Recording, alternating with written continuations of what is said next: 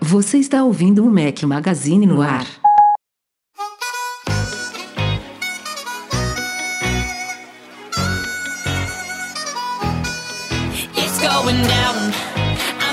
in my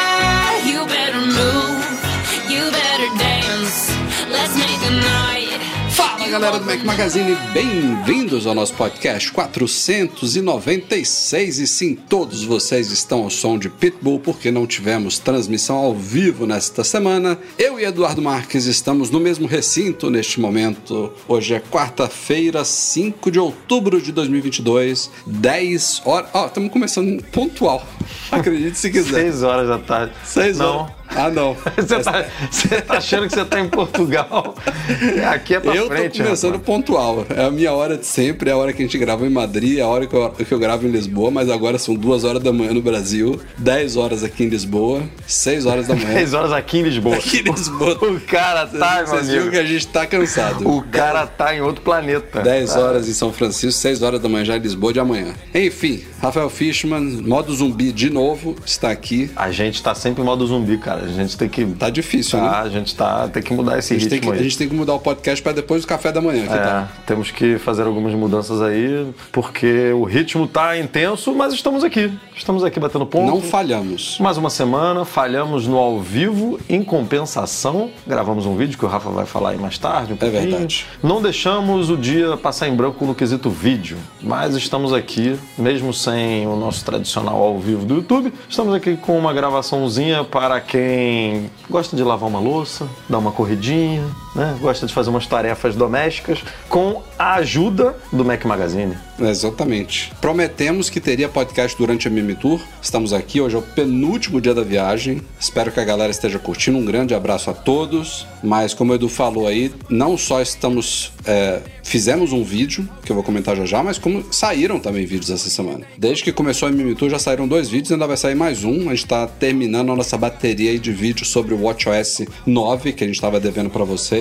Saiu um vídeo sobre exercícios e Apple Fitness Plus, tem algumas novidades nisso daí. Já saiu um também sobre o app Bússola, que eu tinha dado uma pincelada no vídeo de unboxing e hands-on do Apple Watch Ultra. E ainda vai sair mais um até essa sexta-feira com um compilado aí das outras novidades que não mereciam vídeo à parte, mas que são interessantes de comentar. E, como o Edu falou agora há pouco, a gente gravou um vídeo aqui juntos de QA de perguntas e respostas que deve sair, acho que no próximo domingo, tá? Já estava até começando a edição aqui, mas como já tem esse agendado aí do WatchOS para sexta, esse do QA deve sair no domingo. E também teremos depois um vídeo, é claro, sobre a viagem, que está sendo capturado aqui de todos os dias diariamente durante o nosso MM Tour 10. E pra galera que está interessada, foi uma das perguntas que a gente respondeu no QA também. As inscrições para o MM Tour 11, que deve acontecer em outubro de 2023, serão abertas nas próximas semanas. Fiquem ligados aí, quem tiver interesse. Prioridade para patrões, como sempre, mas nas próximas semanas a gente define as datas e abre as inscrições para os interessados. Vamos pra pauta? Simbora! Mr. Worldwide, T-Pain. El que no oye consejo no llega viejo.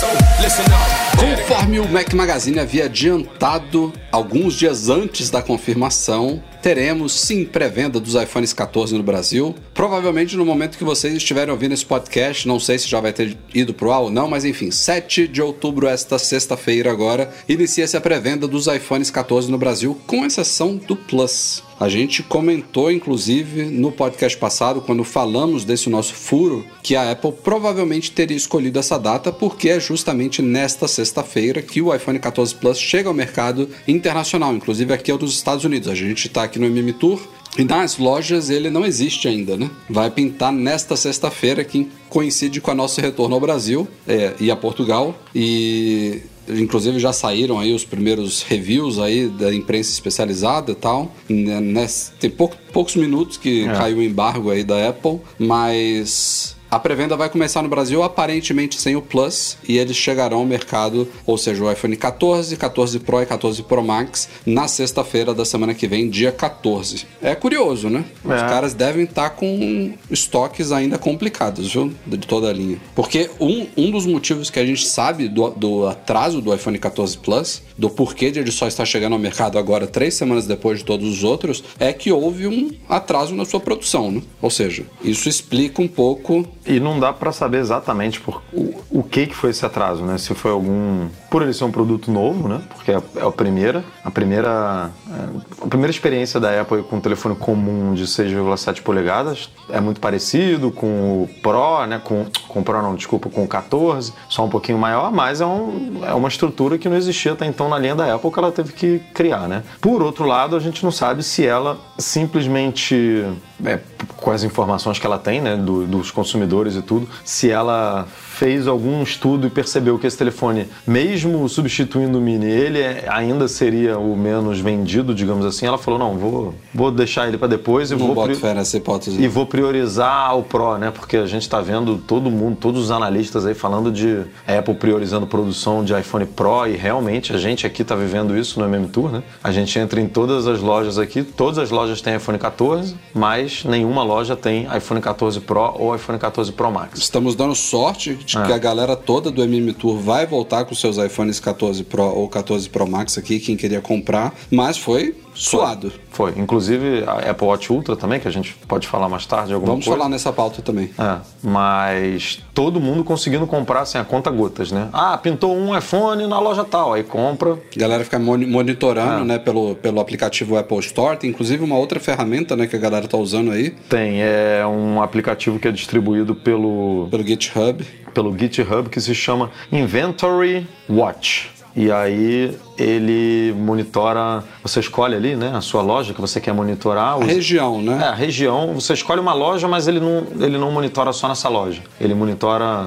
num raio ali, as lojas mais próximas e também informa se chegou e você escolhe especificamente quais modelos, né? É, Cores, é, capacidades e, e qual iPhone você quer que ele monitore. E Apple Watch Ultra também. Então muita gente aqui no MM Tour usou essa ferramenta e também, como o Rafa falou, o próprio aplicativo da Apple, o Apple Store, para ficar vendo ali e graças a Deus todo mundo conseguiu. Acho que ninguém vai voltar para casa sem o iPhone, mas é isso. Não tá fácil não. É, quem entra, eu particularmente pensei que aqui no MM Tour, quando a gente chegasse, já ia estar um pouquinho mais tranquilo, que a gente ia chegar na loja ia ter, sabe, meia dúzia de aparelhos aqui, meia dúzia na outra. Não. Não tá assim. É, e, e eu queria ver. A gente não vai ver porque a gente vai voltar para casa exatamente no dia que o 14 Plus chega às lojas, mas eu queria ver como é, que, como é que vão ser esses primeiros dias aí. Se ele vai permanecer em estoque, que nem o iPhone 14, que você entra na loja e consegue comprar, ou se vai ficar mais parecido com o Pro e o Pro Max que você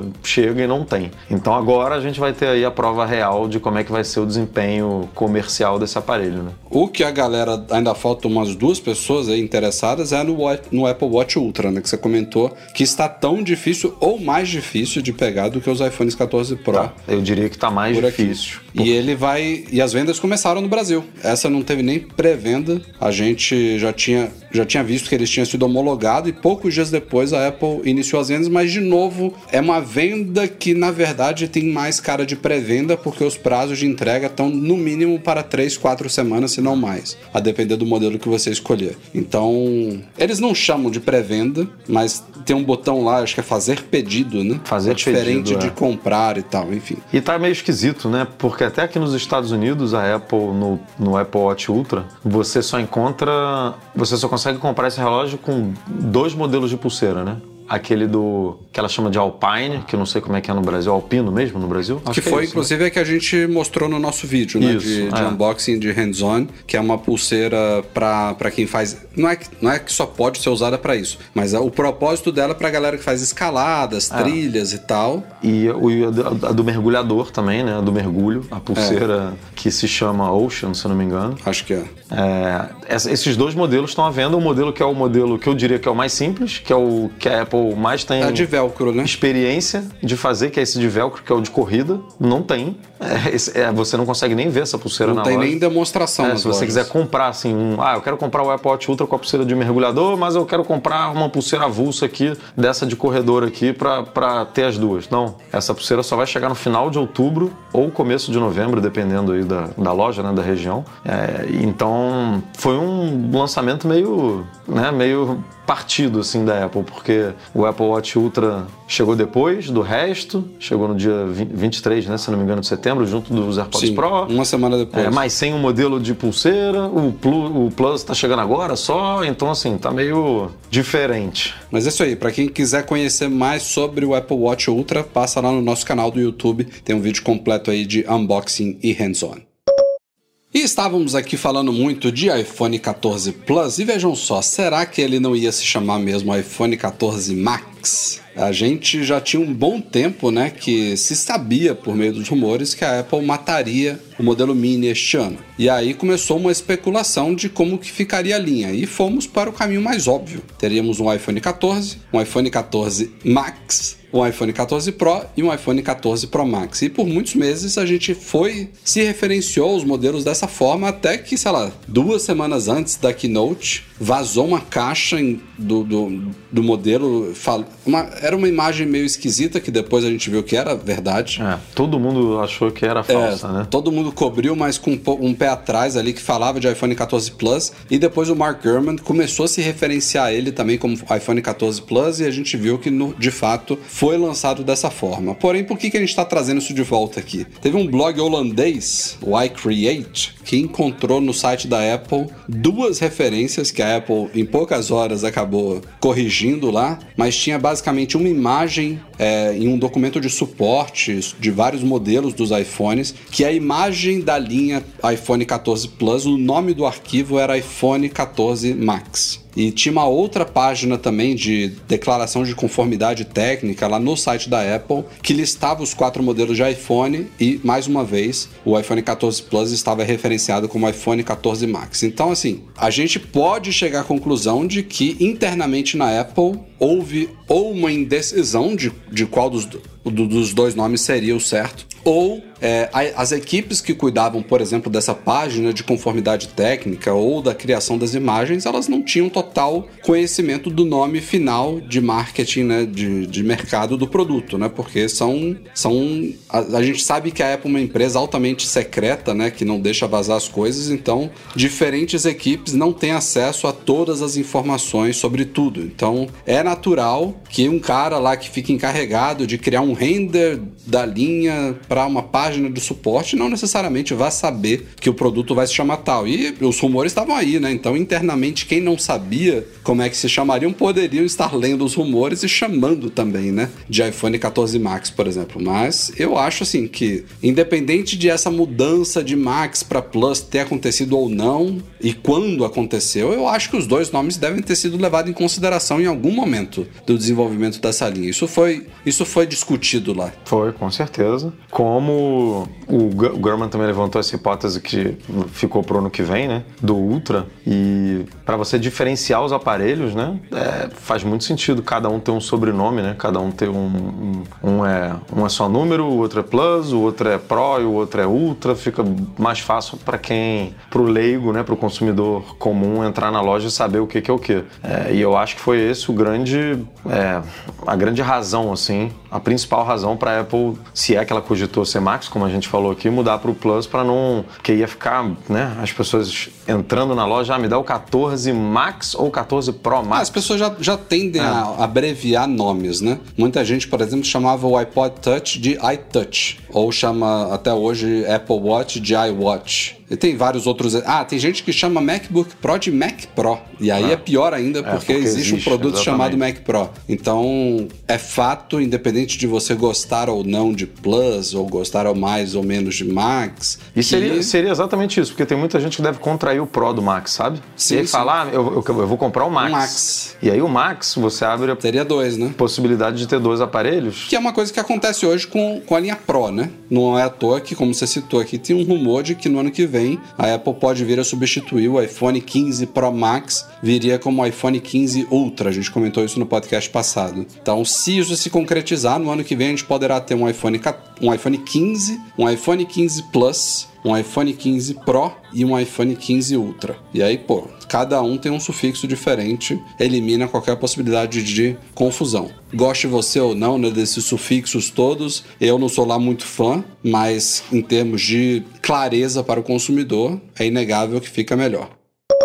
E já estão saindo aí várias avaliações do DxO Mark aí com a nova linha de iPhones. E nesses últimos dias saíram duas avaliações focadas em câmera aí dos iPhones 14 Pro. E a gente pode englobar também o iPhone 14 Pro Max aí porque em termos de câmeras eles, eles são iguais, né? Aliás, é outra coisa, só trazendo um pouquinho da pauta anterior aqui para esta, é a possibilidade de esse iPhone 15 Ultra voltar a ter diferenciais em relação ao iPhone 15 Pro coisa que não acontece hoje em dia. O iPhone 14 Pro e o iPhone 14 Pro Max eles são idênticos em termos de especificações técnicas, câmeras. As únicas duas coisas que variam entre os dois modelos é o tamanho da tela e, consequentemente, devido às dimensões maiores e mais espaço interno, o Max também tem uma bateria maior, porque de resto eles são iguais. E aí saíram avaliações das câmeras frontais e das câmeras traseiras aí do DxOMark e a câmera frontal já me surpreendeu. Número 1, um, do DxOMark. Assim, não, não é que eu ache a câmera frontal dos iPhones ruins. A gente avaliou isso no nosso vídeo de hands-on, aí fizemos um vídeo especificamente sobre câmeras dos iPhones 14 Pro e 14 Pro Max. A gente sabe que houve melhorias este ano, tem uma abertura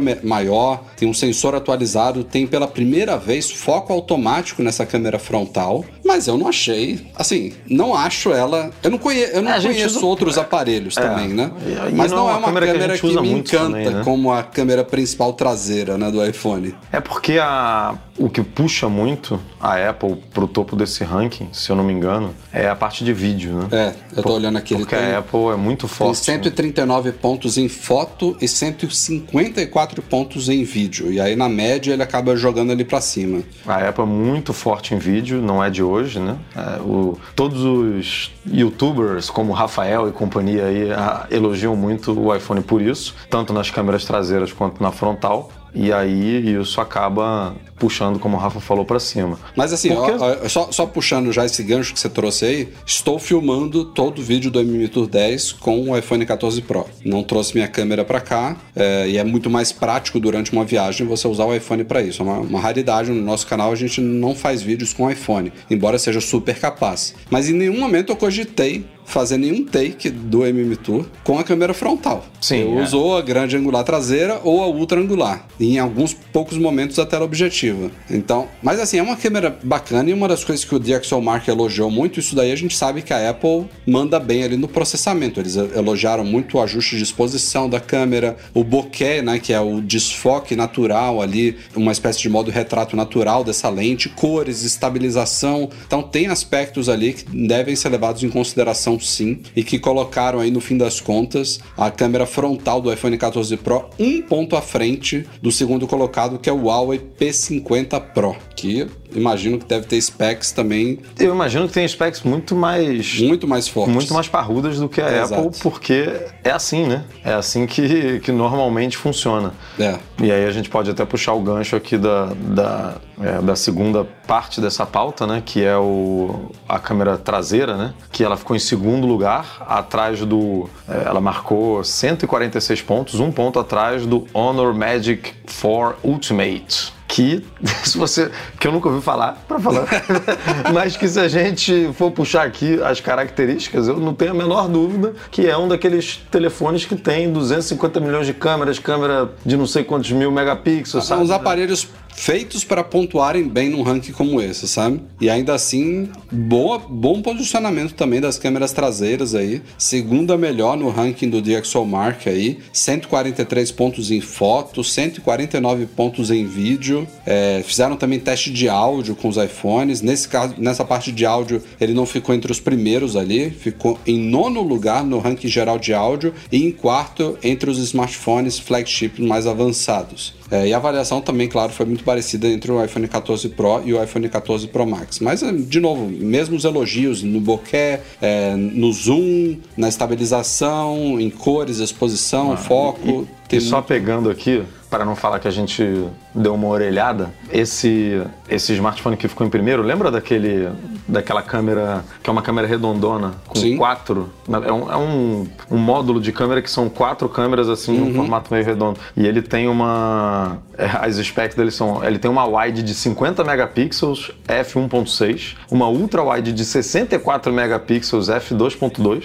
uma tele 64 megapixels f3.5 e uma Spectrum Enhancer de 50 megapixels f, é, f2. Ou seja, é, todas as câmeras Não que megapixels diga muita coisa, Exatamente. mas... Mas, assim, é, os caras botam, sabe, pra fazer crop, pra fazer Sim, isso tudo, sim. que, isso tudo que a Apple vendeu no sensor dela novo, que, você, que é um sensor maior, que tem Exato. 48, que pode dividir, né? Que você divide por 4, tem uma foto de 12 muito, é, com muito mais qualidade, muito mais, né? Essas câmeras todas ten- tentam né, fazer isso tudo, a galera chuta muito alto pra cima e ficou um ponto na frente da- da- das câmeras da Apple que tem especificações muito menores, que é o que a gente sempre fala e não se repete só em câmera. A Apple é um ah, o iPhone 14 Pro é um smartphone que tem 6 GB de RAM de memória, enquanto né, a concorrência tem 8, 10, 12. É, assim, isso você, você bota isso em.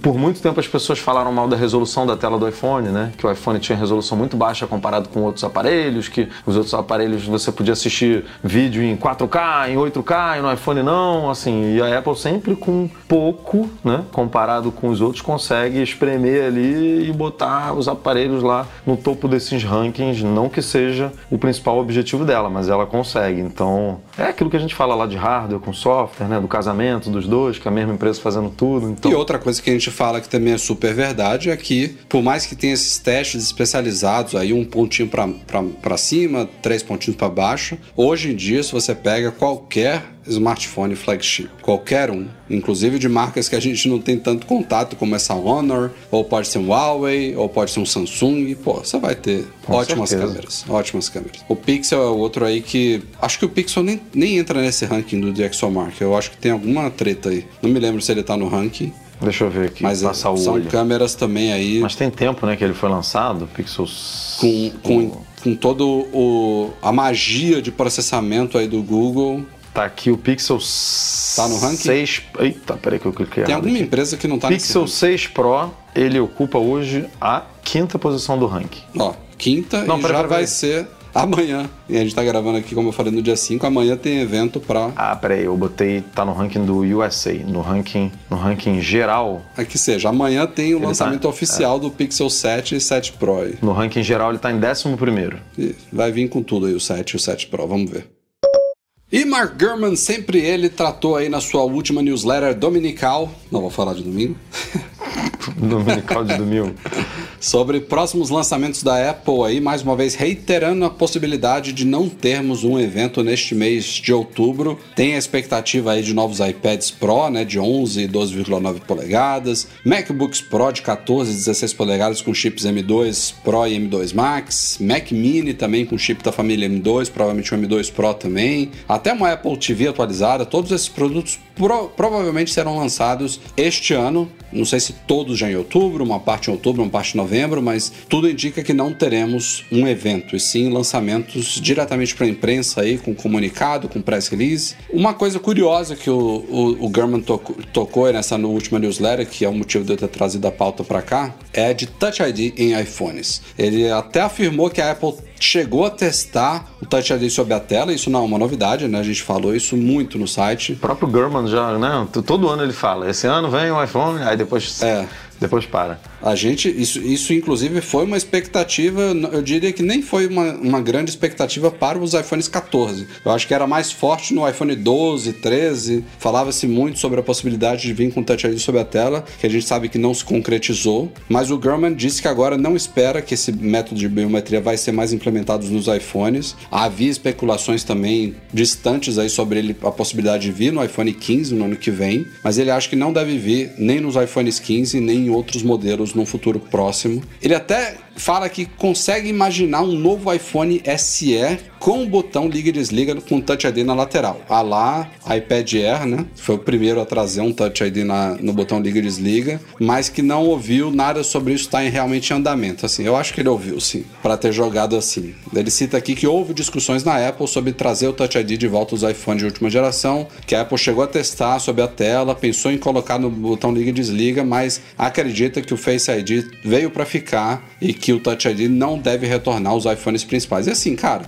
a gente teve o azar aí de entrar numa pandemia, né, de todo mundo usar máscara e a Apple demorou muito para resolver isso, mas chegou a ser resolvido, né? Demorou, mas foi resolvido. Tirando isso, outra grande crítica que eu tinha ao Face ID era de ele não funcionar com o iPhone no horizontal, outra coisa que foi resolvida, menos para quem tem iPhone 13 ou 14 no iOS 16. Que de resto, eu, eu acho até que ela poderia trazer, como a gente inclusive respondeu uma das perguntas do nosso QA, uma nova geração do Face ID com alguma melhoria, talvez com um número maior de pontos projetados para evitar inclusive falsos positivos com gêmeos, né? Que foi uma polêmica aí desde o primeiro lançamento do Face ID, porque de resto, cara, eu sei que tem gente que discorda. Tem gente que, que fala, por exemplo, que tem uma experiência pior com o Face ID do que tinha com o Touch ID. Mas eu acho que, pelo que a gente observa entre os nossos leitores, entre pessoas que a gente conhece, que é um grupo infinitamente menor do que o que tem uma experiência ao contrário disso, né? Muito melhor com o Face ID do que tinha com o Touch ID, tirando essas especificidades de pontos negativos do Face ID. Eu trazendo a sardinha pro meu lado, mas não tô falando isso com base na minha experiência somente. Eu me lembro claramente da minha, da minha época de iPhones com Touch ID que eu tinha que digitar minha senha com sorte 3, 4, 5 vezes no dia, se não mais. Era natural, assim, de vez em quando, pô, tava com o dedo um pouquinho suado ali, botou de um jeito esquisito e tal, senha. E com Face ID eu passo dias, às vezes, sem ter que digitar senha. Então eu acho que tá muito azeitado o negócio, a Apple resolveu algumas coisas, melhorou outras, outros aspectos. E no final das contas, tirando de, de novo o que eu falei de especificidades, é uma, uma coisa que faz muito sentido, né? Você tá pegando o seu iPhone para você usar, basta você olhar para ele e, O ângulo de. Né, o ângulo podia ser uma coisa É, que, o ângulo é outra coisa que daria para que melhorar um poderia pouquinho, né? melhorar também. Quando ele tá assim em cima da mesa, que você Sim. não quer esticar muito aquele pescoço assim e tal. Mas eu sempre me dei muito bem com Touch ID. É, diferente de você lá, não, não precisava fazer quatro, três, quatro, cinco vezes ao dia. Mas também me dou muito bem com Face ID, sabe? Não, não tá pior. Eu só era do time que gostaria de ver os dois por questão Ah, de segurança mesmo, né? De ter dupla biometria ali, de quem, quem é muito neurótico botar os dois para funcionar em alguns aplicativos, em algumas coisas. Quem, sei lá, por alguma razão usa máscara e óculos polarizado o dia inteiro e aí o Face ID não vai funcionar direito. Aí quer usar o Touch ID usa, porque opção é sempre bom, né? E, e e duas opções que historicamente Só, funcionaram só muito deixando bem, né? claro que não é porque o óculos é polarizado que não funciona. Eu tenho, É. eu tenho dois óculos hoje em dia, dois óculos escuros. Os dois são polarizados. Tem um que funciona perfeitamente. Não tem nenhuma vez que o Face ID não detecta. O outro é de lua. Ah, o meu Acho que depende da, da incidência do sol, se tá dando pra ver meu olho. Eu tenho um só e, e nunca funciona e é um saco e eu acabo usando ele menos justamente por isso, porque É, quando- é outro ponto a gente não percebe quão fácil é desbloquear o telefone com o Face ID até o momento que você tem que ficar Exato, digitando assim. exato. Vira, um, vira uma parada insuportável assim, né? E aí eu evito Que é outra coisa também que a Apple tentou resolver pela integração com o Apple Watch, né? É. Eu, quando eu tô com esse óculos, que ele às vezes não me identifica, eu percebo que demora mais um pouquinho e aí vibra o meu watch, ou seja, ele identificou que era eu e fez a autenticação pelo watch. Mas também é uma coisa que a gente não pode colocar aqui como solução do problema, porque não é todo mundo que tem um Apple Watch. né? Exatamente. é. Foi, foi uma gambiarrazinha ali, né? Enquanto o, o, o, o Face ID não desbloqueava rostos com máscara, mas que não tem por que tirar depois também que está criado, né? Claro, claro. Faz, faz sentido manter. A última coisa que o Gurman citou ali, que é, um- eu não me lembro de ter ouvido nada sobre isso antes, mas que também ele não trouxe muitas novidades, detalhes pelo menos, é que a Apple teria testado uma funcionalidade de rastreamento de sono para o HomePod. É, não. Não entendi. É, a Amazon, se não me engano, lançou agora, né? Um dispositivo que ele fica ali te olhando. Você bota no quarto, ele fica te olhando, sabe? E aí você dorme, ele rastreia o seu sono. Eu, a Ah, gente- é? Não vi isso, É, foi agora, nesse último leva de lançamentos, que a gente ficou na dúvida se cobria no site, tudo. É, eu li superficialmente, não, não, não sei muitos detalhes ainda, mas é algo nessa linha assim. E imagino que o HomePod funcionaria assim, sabe? Mas eu acho um negócio meio invasivo, sabe? Porque Meio? É, porque assim, não, você. Primeiro que você vai comprar um produto desse sabendo que ele vai te rastrear, mas uma coisa é você usar um relógio, né? Botar no pulso e falar assim, vou dormir e quero que isso aqui me rastreie. Outra coisa é um bicho que está em cima do- da, da mesa ali, do outro, lado da, da- do outro lado da sua cama, sabe? E aquilo ali tá te monitorando o dia inteiro, toda hora. Você não tem opção, né, de não ser monitorado por ele. O relógio você simplesmente fala, não quero, eu não vou dormir com ele hoje, eu vou deixar ele carregando, eu vou deixar ele na sala, sei lá, tal. O HomePod não, só você tem que cobrir ele, sabe? Você tem que jogar uma coberta nele assim, sai, você não quer que você me enxergue hoje aqui. Aí você joga uma camisa em cima dele. É, te- teve esses rumores, é né? meio de um- esquisito. De um novo HomePod com câmera, com tela, misturado com Apple TV. Falava-se que talvez seria até mais de um dispositivo, né? Não necessariamente tudo isso em um só. E a Apple comprou, lembra aquela empresa Badit? Badit. É. Eu acho que eles já usam É, eles incorporaram aquele algoritmo, alguma coisa ali o no código Saúde, e né? tal. Para monitoramento de sono do Watch. Porque, pra mim, é o produto que faz mais sentido pra quem quer monitorar sono, né? A Bot- Badit, ela tinha um... Botar alguma coisa debaixo do colchão. É, é isso que ela tinha, né? Um dispositivo que você botava um- sobre o colchão. Era um tapetinho, assim. É, parecendo um medidor de pressão. É, um- aberto, né? Aberto. Assim, era um, ta- é, esse tapetinho com fio que você ligava em algum lugar, que eu não lembro. Mas. E aparentemente esses dispositivos que ficam ali embaixo do colchão, eles conseguem rastrear super bem e tal. E eu não entendi, assim, óbvio que fez, fez sentido pra Apple essa aquisição, porque ela incorporou isso de alguma forma ao Apple Watch ou ao, ou ao aplicativo Saúde. Alguma coisa ela tá aproveitando. Mas eu quando, eu, quando eu lembro que a gente noticiou essa compra, eu falei: ah, vem aí, meu amigo, alguma versão 2.0 desse tapetinho aí, by Apple, que vai conversar com tudo, mas que é para essa pessoa que quer rastrear o sono de uma forma mais, é, mais profunda, né? Não rolou. E aí agora veio essa, esse rumor aí do HomePod. Não, não boto muito fé que isso vai É. se concretizar, não. Também não. Veremos. Está aprovado depois de meses de tramitação, mas é uma coisa que já dura há anos aí. A União Europeia aprovou nesta semana a tal lei que exige que todos os eletrônicos, eh, smartphones, tablets e outros produtos do tipo, incluindo, é claro, os iPhones, utilizem uma porta USB tipo C. Na Europa, claro, é uma lei da União Europeia, e o prazo é até o fim de 2024 para que as empresas se adaptem. O projeto foi votado e aprovado pelo parlamento com 602 votos a favor, 13 contra e 8 abstenções. E aí abrange, como eu falei, telefones, tablets, câmeras digitais, headsets, consoles, alto-falantes portáteis, leitores, teclados, mouses, fone de ouvido, basicamente tudo que tem uma porta física, que hoje em dia pode ser Lightning, ou pode ser micro USB, ou pode ser qualquer Bom, outra você vai coisa ter do um, tipo. olha, rapaz, você vai ter um Magic Mouse com uma porta USB-C, Rafael. Vai ser a oportunidade da Apple redesenhar esse bicho aí e botar essa porta em algum lugar decente.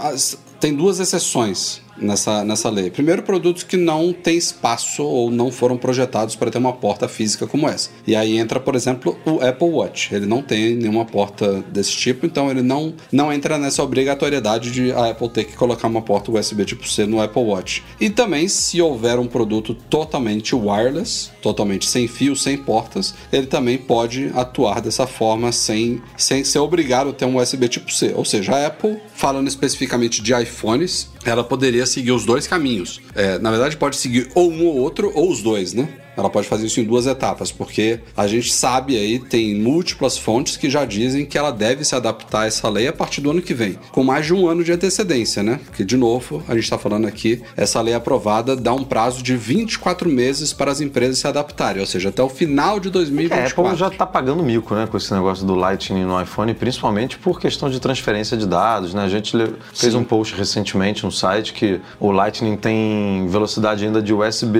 USB, USB 2.0, né? Exato. E você- não precisava, porque É. o Lightning já tem já tem capacidade para velocidades maiores, é. E você está falando aqui de arquivos enormes em ProRAW de 48 megapixels, que você pode fazer, gerar arquivos, cada foto tem 68, 72 megas, você faz filme em 4K que, sei lá, quantos segundos gera um arquivo de 1 giga, sabe? E aí você faz um vídeo enorme e aí você tem que transferir isso ou nessa velocidade ridícula usando um cabo Lightning, ou por AirDrop, que é rápido, é legal, a gente sempre faz aqui né, nos vídeos de- que a gente usa para que a gente faz para cobertura do iPhone, por exemplo, a gente faz todas as transferências por AirDrop. Mas se você faz um arquivo muito pesadão, é chato também. É, não, não, não precisaria ser assim, sabe? E é uma limitação boba que a Apple vai resolver aí com a adoção do, do USB-C. Agora, que vai rolar USB-C no iPhone, vai rolar, isso já é certo, né? Antes dessa Não é, lei. não é certo, Ah, é praticamente certo.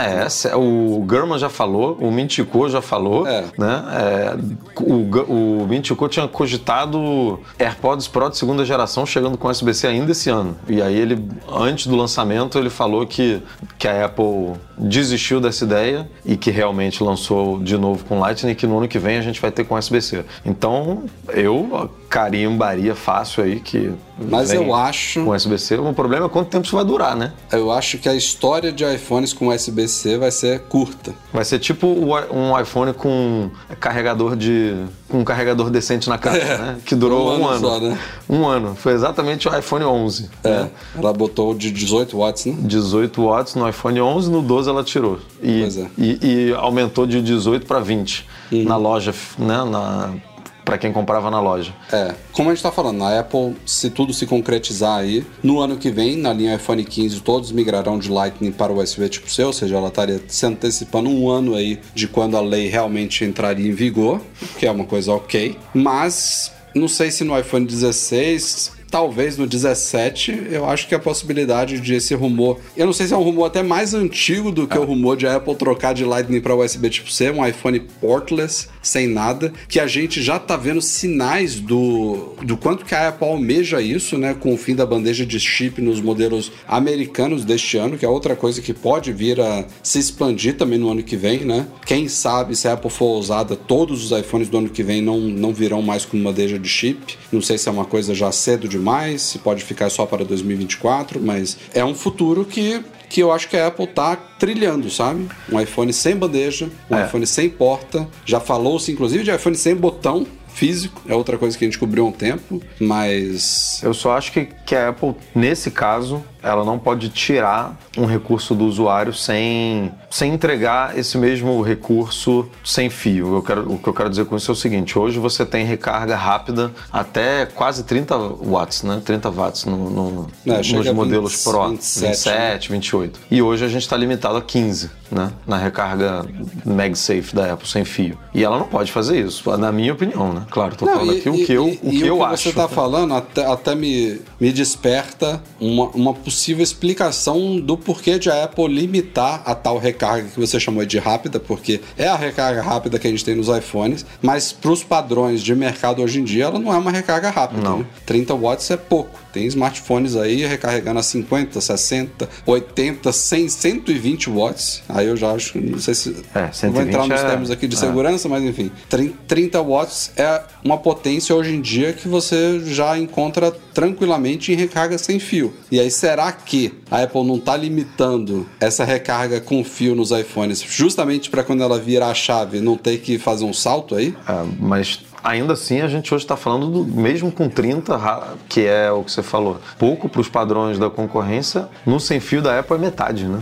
Ah, mas isso ela de um ano para outro ela dobra, né? É, Porque a tecnologia já permite isso. mas a gente vem a que começou com 5, aí foi para 7,5, É, é mais uma novidade que poderia ter vindo este ano que ela falou: não, vamos depois para 10, se eu não me Já, engano, já temos agora novidade 15. suficiente para os iPhones deste ano, vamos, vamos vender isso daqui no ano que vem, sabe? Eu, eu particularmente, assim, para ela tirar o, o, o- o cabo, ela tem que estar muito segura de que, um, de que a transferência sem fio de arquivos funciona muito bem, dois, de que você consegue recarregar metade da sua bateria em pouquíssimo tempo, porque é o que muita gente precisa, em momento de aperto ali, carregar rapidinho e tal, e o cabo permite isso. Então, por essas e outras, eu apostaria que a gente teria aí pelo menos dois aninhos de USB-C, mas é, é totalmente aposta com base em zero rumor.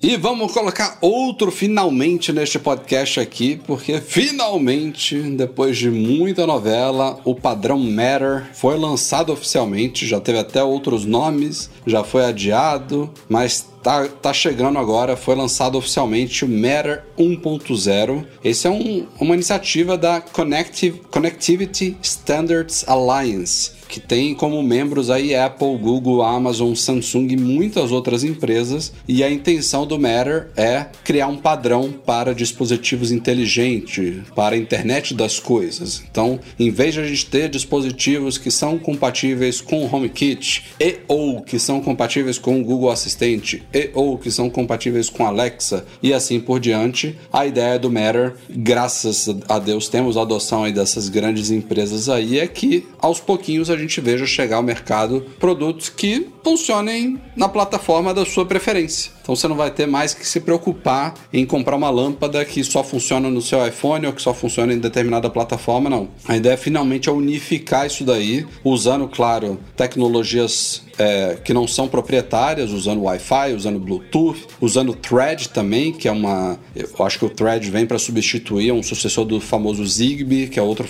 outro protocolo aí de transmissão de dados, para criar redes mesh também com maior alcance aí de dispositivos aí com alta eficiência energética, mas enfim, o, o principal do Matter é isso, é tornar os dispositivos mais acessíveis, mais abrangentes, é uma coisa que eu acho que tende a beneficiar muito a Apple, Não, né? Se der certo, é o, é o sonho, né? Porque você vai comprar produto sem se preocupar com nada. o que tem de produto compatível com Alexa no mercado, por exemplo, comparado com E, Gente, e isso que é você infinito. falou é um ponto importante, porque existe a possibilidade de muitos desses produtos que já estão no mercado serem atualizados e ganharem, é, e de um dia para o outro passarem a conversar com outros aparelhos, né? Com É, mas a gente tem que deixar bem claro que isso não é uma garantia. Não, não, depende, Existem depende da fabricante, É. depende da empresa que criou o produto, depende da vontade dela, né? E depende de hardware também. A- a empresa tem que. Existe ali um re- requerimento mínimo, dependendo do produto, obviamente, né? Lâmpada é uma coisa, uma caixa de som é outra, cada produto tem a sua particularidade. O, o principal, claro, que tem, tem uma limitação de, de, de hardware aí, mas o principal é software. E eu acho que empresas que têm, por exemplo, hubs que fazem integração entre dispositivos, ou falando também de produtos que não tem tanto tempo assim de lançados e tal, que estão recebendo atualizações de firmware ativamente, é possível que eles sejam atualizados com suporte ao Matter, é, que nessa primeira versão, inclusive, vai suportar uma grande variedade de produtos, mas eu acho que isso tende a se expandir né, com o tempo, porque na lista ele fala aqui de lâmpadas, de controle, por exemplo, de ar-condicionado, de aquecedor, cortinas, sensores de segurança e proteção, fechaduras, dispositivo de mídia e controladores e pontes. É, e eu acho que tem outras É porque categorias. você abre muita porta, né? Pensa assim, é, literalmente falando, porque pensa numa empresa que fabrica, sei lá, um controle de ar-condicionado que antes só era compatível com Alexa. Pô, de um dia para o outro, se ela atualizar o, o software do produto dela sem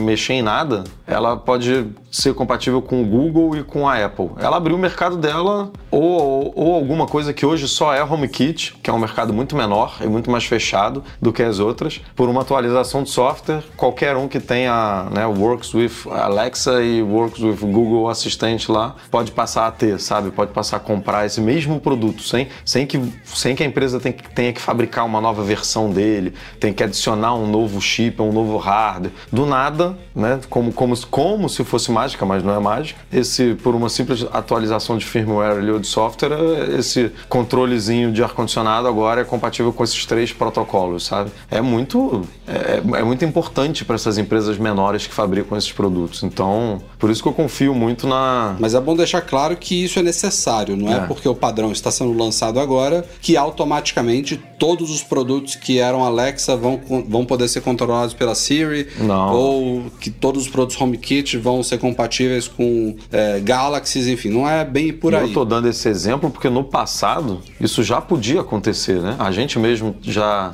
testou um produto, esse Sensibo, que de um dia para o outro ele passou a funcionar com HomeKit. Sim, sim. É, foi uma decisão lá da fabricante que não mudou absolutamente nada no produto, foi uma atualização de software. Ele era compatível com, é, acho que Alexa e Google, e de um- do dia para a noite ele passou a ser compatível também com o protocolo da Apple, porque ele já tinha o requerimento de hardware necessário para conversar com os produtos da Apple. Mas é isso que eu, que eu acho que pode ser que aconteça, sabe, numa escala boa, assim. Muitos produtos que já existem serem beneficiados por, essa, por esse padrão que tem empresas enormes aí por trás, né? São as empresas que dominam o mercado, né? É, Amazon, Google, Samsung, Apple. E trazendo aqui a, a coisa para o nosso lado da Apple, a, o primeiro passo antes até de a gente falar de produtos serem atualizados é os sistemas estarem prontos para isso, né? E a Apple já havia prometido para esses novos sistemas que estão sendo lançados este ano e provavelmente deve chegar o suporte oficial ao Mera no iOS agora na versão 16.1 que deve ser lançada nas próximas semanas, junto também ao tvOS 16.1. O tvOS é muito importante nessa história aí porque a Apple TV é um hub, né? E o HomePod, o software do HomePod é, é também desenvolvido em cima do tvOS hoje em dia, então é outro hub, né? Dos dispositivos Apple, todos eles vão ser atualizados com suporte ao Matter aí nessas próximas semanas. Então, esse é o primeiro passo que a gente tem que dar, né? É, dentro do ecossistema Apple, os sistemas estarem prontos, mas isso já está quase saindo do forno.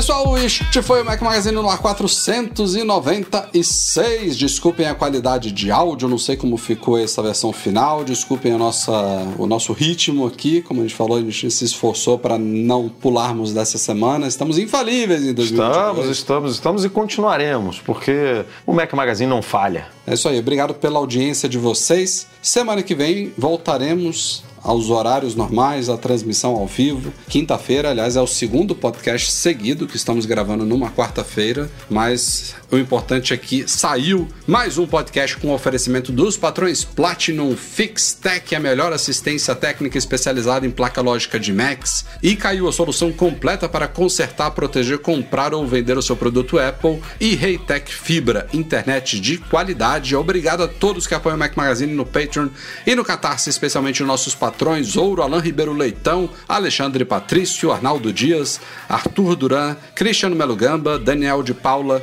Derson Lopes, Enio Feitosa, Fernando Brum, Fernando Feg, Francisco Marchetti, Gustavo Assis Rocha, Henrique Félix, José Carlos de Jesus, Luciano Flair, Marcos Ferreira, Nelson Barbosa Tavares, Pedro Cobatini, Rafael Dorceles, Rafael Mantovani, Romário Henrique, Sérgio Bergamini, Thiago Demiciano e Wendel Bellarmino. Obrigado, Eduardo Garcia, por editar o nosso podcast. E eu, todos vocês, ia falar para deixar um joinha, obrigado pelos superchats, mas não nada disso dessa vez, mas enfim, é isso aí. A gente se vê na semana que vem com muito mais. Um abraço, galera. Tchau. Valeu!